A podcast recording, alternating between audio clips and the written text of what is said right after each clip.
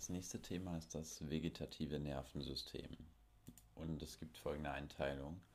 Es gibt den Sympathikus, Parasympathikus und das für uns nicht so relevante enterische Nervensystem. Der Sympathikus ist zuständig für schnelle Reaktion und Mobilisierung des Körpers. Der macht sowas wie Pupillenerweiterung, Herzfrequenzsteigerung, Blutdruckerhöhung, herabgesetzte Verdauung, also so eher die Stressreaktion im Sinne von Fight or Flight. Parasympathikus hingegen dämpft viele Körperfunktionen, anstatt sie mob zu mobilisieren. Hier werden die Pupillen eng, das Herz verlangsamt sich, der Blutdruck wird gesenkt. Die Verdauung hingegen, da ist eine gesteigerte Peristaltik und mehr Verdauungssäfte und es ist für die Harnentleerung zuständig. Also man verdaut gut, deswegen auch Rest and Digest wird das kurz abgekürzt. Der Vollständigkeit halber nochmal kurz zum enterischen Nervensystem. Das ist jetzt nicht für die Prüfung wichtig. Ein Nervengeflecht, welches den Magen-Darm-Trakt durchzieht. Ist auch autonom, also eigenständig, aber auch vom Parasympathikus beeinflusst. Und es ist zwischen den Muskelschichten. Da gibt es einmal, ja, Sonst wird es schon zu genau. Als nächstes kommen die Regulationszentren. Da gibt es einmal den Hypothalamus. Das ist das oberste Regulationszentrum. Die Axone verlaufen von hier, vom Hypothalamus aus, zu den Seitenhörnern. Also, ja, das nennt man ja auch das vegetative Seitenhorn im Rückenmark. Und das beschriebene eben, das ist das erste vegetative Neuron vom Hypothalamus zu den Seitenhörnern. Man kann einteilen von C8 bis L2 sind das sympathische vegetative Nervenaustritte oder die sind sympathisch besetzt. Hier steht auch vor allem thorakal austretend, zervikal ist gering bis gar nicht. So, das ist C8 bis L2.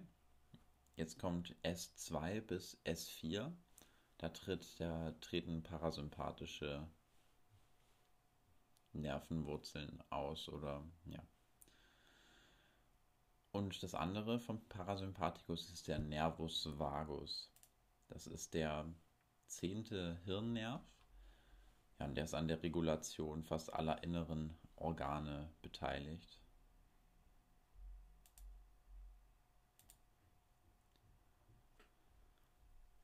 Kann man noch sagen, der Hirnstamm ist auch noch ein Regulationszentrum. Hier werden lebenswichtige Zentren wie Kreislaufzentrum, Atmungszentrum etc. sind hier. Ja, und was auch das Formatio reticularis. Es geht weiter mit dem Aufbau der verschiedenen vegetativen Nervensysteme und wir beginnen mit dem Sympathikus. Das erste vegetative Neuron geht vom Hypothalamus dieser ist im Diencephalon bzw. im Zwischenhirn, so heißt das, zum Seitenhorn, also Hypothalamus zum Seitenhorn. Das zweite vegetative Neuron geht vom Seitenhorn zum sympathischen, zu den sympathischen Grenzstrangganglien über den Ramus communicans albus. Das ist die sogenannte präganglionäre Faser, weil es halt noch vor der Ganglie oder vom Ganglion ist oder prävertebrale Ganglien wird es auch genannt.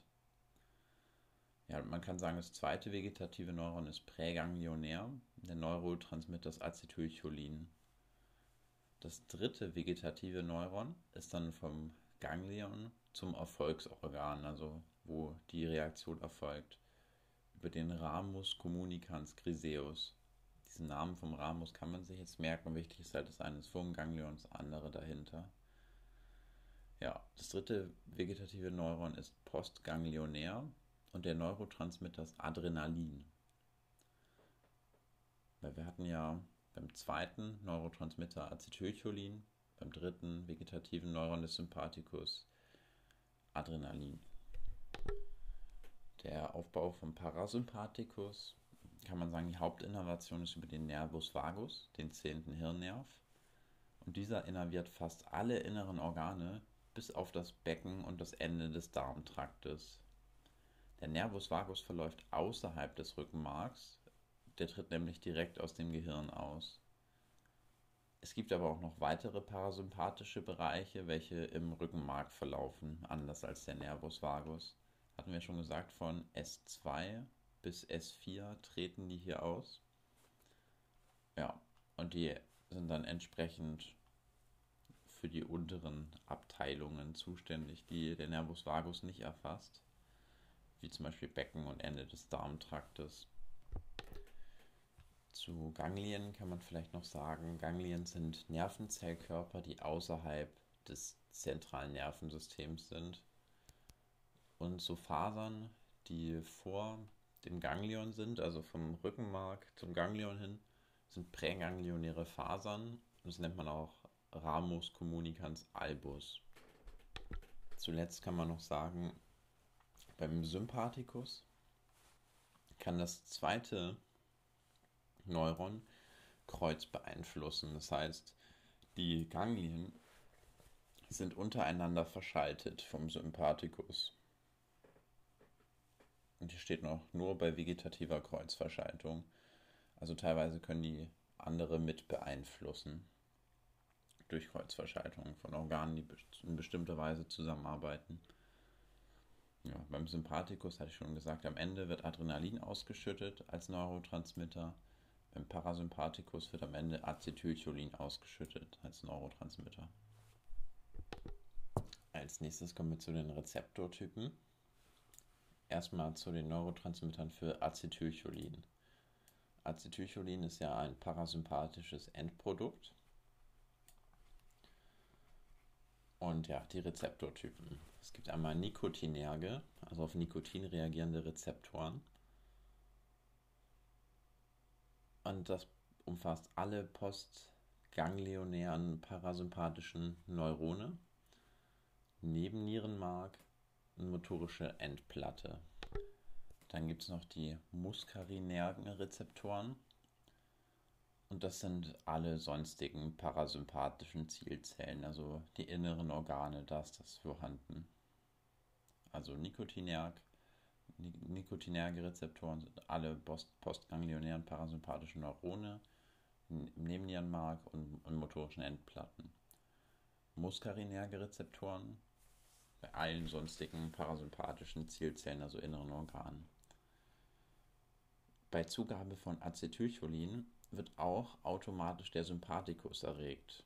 Und somit werden Parasympathikus und Sympathikus aktiviert.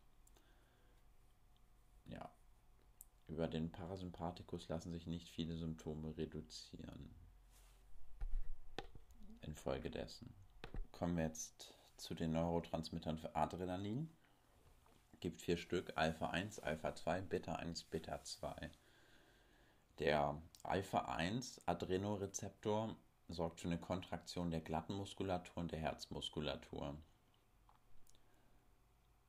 Alpha 2 Adrenorezeptor entspannt Darm und Blase. Beta 1 Adrenorezeptoren sorgen für eine gesteigerte Herztätigkeit. Und Beta 2 Adrenorezeptoren entspannen die Muskulatur von Bronchien, Blutgefäß, Darm und Uterus. Also man kann sagen, die Einser, sei es Alpha 1, Beta 1, steigern oder kontrahieren. Alpha 2 und Beta 2 entspannen. Nochmal genauer, Alpha 1, Kontraktion Herz und generell glatte Muskulatur. Alpha 2, entspannt Darm und Blase. Beta 1, gesteigerte Herztätigkeit. Beta 2, entspannt Muskulatur von Bronchien, Blutgefäß, Darm und Uterus.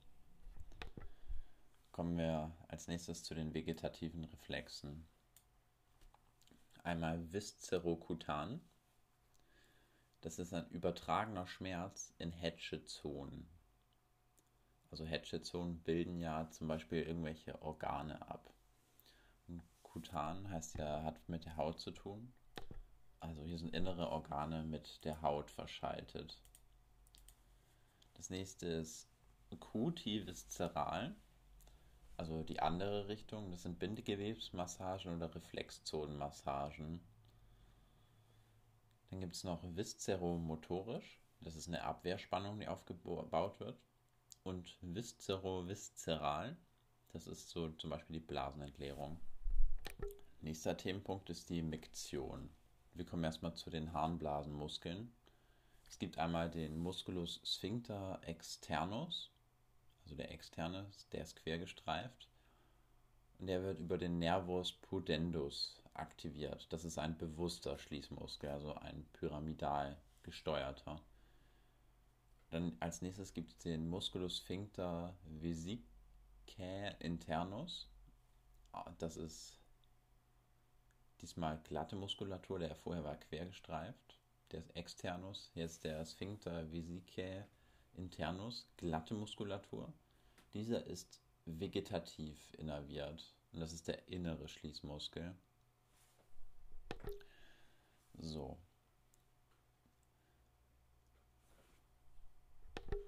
Und dieser Sphincter vesicae internus wird von den Nervi splanch, splanchnici lumbalis sympathisch erregt.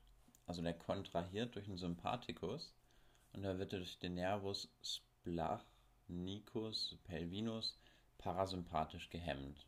Also die Nervennamen sind jetzt nicht das Wichtigste, kann man sich eher nicht merken. Sagen wir, der Musculus sphincter vesicae internus wird sympathisch erregt und parasympathisch gehemmt, sodass er locker lässt. So, jetzt hatten wir schon den Musculus sphincter externus, den bewussten. Wir hatten den Musculus sphincter vesicae internus, den unbewussten, der sympathisch erregt und parasympathisch gehemmt wird, was Sinn macht beim Entspannen mit gepinkelt. Und jetzt gibt es noch den dritten relevanten Muskel, den Musculus detrusor. Das ist der glatte Hohlmuskel der Harnblasenwand, also der vegetative Wandmuskel kann man auch sagen. Dieser wird sympathisch gehemmt und parasympathisch wird er na, parasympathisch wird dieser Muskel erregt, also Gott, schwere Geburt. Also der Musculus detrusor, der glatte Hohlmuskel der Harnblasenwand, wird sympathisch gehemmt und parasympathisch erregt. Also durch Entspannung kontrahiert dieser Hohlmuskel der Harnblasenwand. Ist auch, sinnvoll für die Entspannung, wird die Blase zusammengedrückt, so ein Sinnwald, beziehungsweise die Wand kontrahiert, parasympathisch erregt. Der glatte also der Sphincter vesicae internus, also der innere vegetative Sphincter, wird parasympathisch gehemmt, sodass der dann auch locker lässt. Und dann gibt es nur noch den bewussten, den Musculus sphincter vesicae externus. Ja, den muss man dann bewusst halt auch loslassen und dann kann man urinieren. Also drei Muskeln. Sphincter vesicae externus, bewusst, quergestreift. Sphincter vesicae internus glatt vegetativ, wird sympathisch erregt und parasympathisch gehemmt. Und der Musculus detrusor, der glatte Hohlwandmuskel oder Hohlmuskel der Harnblasenwand, wird sympathisch gehemmt und parasympathisch erregt. Dann gibt es noch das sakrale Miktionszentrum. Das ist parasympathisch, S2 bis S4 geht über den Nervus splanchnicus pelvicus zur Harnblase. Und dieses, also diese Nervennamen, wie gesagt, nicht so wichtig. Aber wichtig, das sakrale Miktionszentrum hemmt den Sphincter internus und erregt den Musculus detrusor. Und sakral liegt auch der somatomotorische Nervus pudendus Bereich, welcher aber nicht vegetativ, sondern bewusst ist. Okay, der Nervus pudendus, sakral, aber bewusst. Denn dieser reguliert ja den Sphincter vesicae externus, welcher auch bewusst ist. Gibt es noch das lumbale Miktionszentrum. Das ist sympathisch von L1 bis L3. Und es geht zum Ganglion mesentericum superior et inferior und weiter über die Nervis Planchnici lumbalis zur Harnblase. Okay, ja, unwichtig. Jetzt wieder wichtig, das lumbale Miktionszentrum, was sympathisch ist, hemmt den Musculus detrusor und erregt den Musculus sphincter internus. weil das ja ein Pinkeln verhindern möchte. Es geht weiter. Es gibt jetzt noch das mediale pontine Miktionszentrum. Also man unterscheidet hier zwischen medial und lateral, kommen wir gleich noch zu. Das mediale pontine Miktionszentrum erregt das sakrale Zentrum und gleichzeitig hemmt es das laterale pontine Miktionszentrum. Also es aktiviert das sakrale Zentrum, Parasympathikus und hemmt das laterale Pontinemicktionszentrum. Jetzt kommen wir zum lateralen Pontinemicktionszentrum. Dieses erregt das lumbale Miktionszentrum, also das sympathische. Und es erregt sakral den Ursprung des Nervus pudendus, also diesen bewussten, diesen bewussten Nerv. Und aber es ist vor allem für den Sympathikus zuständig, lumbar. Und zuletzt hemmt es noch das mediale Pontinemiktionszentrum. Also die hemmen sich gegenseitig. Das laterale will eher den Sympathikus aktivieren und das mediale eher den Parasympathikus aktivieren oder erregen. Als nächstes zu den Blasenreflexen. Dieser wird reguliert über den Füllungsstand in der Füllungsphase, sind so 150 bis 250 Milliliter, kommt es zu einer leichten Dehnung der Blasenwand. Und ja, das ist die Füllungsphase. Dann gibt es die Entleerungsphase. Das ist von 350 bis 500 Milliliter. Das ist eine starke Dehnung der Blasenwand. Und der Reiz hier ist die Dehnung. Ja, und durch Volumenrezeptoren in der Blasenwand geben die einen Impuls zum sakralen Rückenmark sodass man halt, dass man pinkeln kann und zur Pons. Das sind ja hier oben die Regulationszentren, das mediale Pontine und das laterale Pontinemiktionszentrum, dass die auch Bescheid wissen. Jetzt kommen wir weiter zum Blasenreflex, zur Reaktion in der Füllungsphase. Bei der Füllungsphase gibt es eine Erregung lumbosakral. Ja, also das Ziel ist hier halt das lumbale sympathische Miktionszentrum zu aktivieren. Und ja, das Ganze durch eine Erregung der, des lateralen pontinen Miktionszentrums. Denn man möchte in dieser Phase der Füllung Kontinenz haben. In der Entleerungsphase hingegen, da kommt es zu einer Erregung des medialen pontinen Miktionszentrums und infolgedessen eine Erregung des sakralen Miktionszentrums und die Reaktion ist hier die Miktion. Also in der Füllungsphase Kontinenz, Entleerungsphase Miktion. Und die Reflexe in der Entleerungsphase unterstützen die vollständige Blasenentleerung. Zudem gibt es eine positive Rückkopplung bei Detrusorkontraktionen.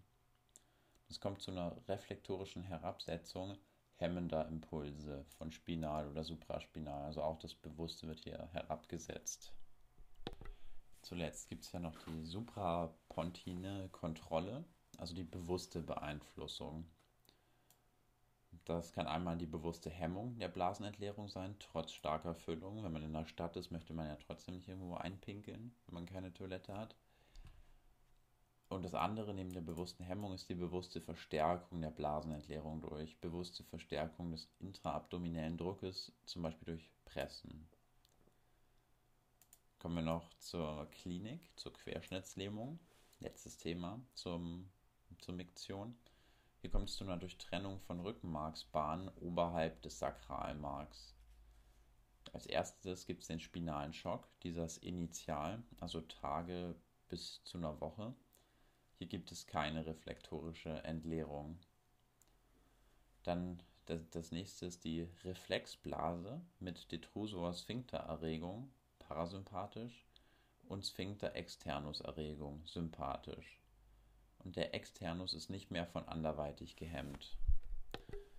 Also wie eben gesagt, bei einer Durchtrennung von den Rückenmarksbaden oberhalb des Sakralmarks gibt es ja zuerst diesen spinalen Schock, der initial ist, also Tage bis Wochen. Hier kommt es zu keiner reflektorischen Entleerung mehr, weil das Sakralmark halt nicht arbeiten kann und deswegen keine Entspannung auslösen kann. Und Später kommt dann als Folge die Reflexblase mit Detrusor Sphincter Dyssynergie, was ein chronischer Zustand ist, also dass die falsch zusammenarbeiten. Und hier ist dieser Reflexbogen rein spinal. Und eine Füllung der Blase bewirkt eine Detrusor-Erregung, die parasympathisch ist. Das heißt, die Blasenwand arbeitet so im Sinne von einem Urinieren bei Füllung, weil der Detrusor erregt wird. Aber der Sphincter externus wird auch erregt, sympathisch, sodass man dann nicht pinkeln kann. Also die spannen gegeneinander, das ist diese Dyssynergie. Weil der Externus wird jetzt halt nicht mehr von anderweitig gehemmt, weil hier diese sakrale oder auch parasympathische Hemmung fehlt. Das Ganze kann man behandeln über Selbstbeobachtung oder auch ein Klopfen an der Blase.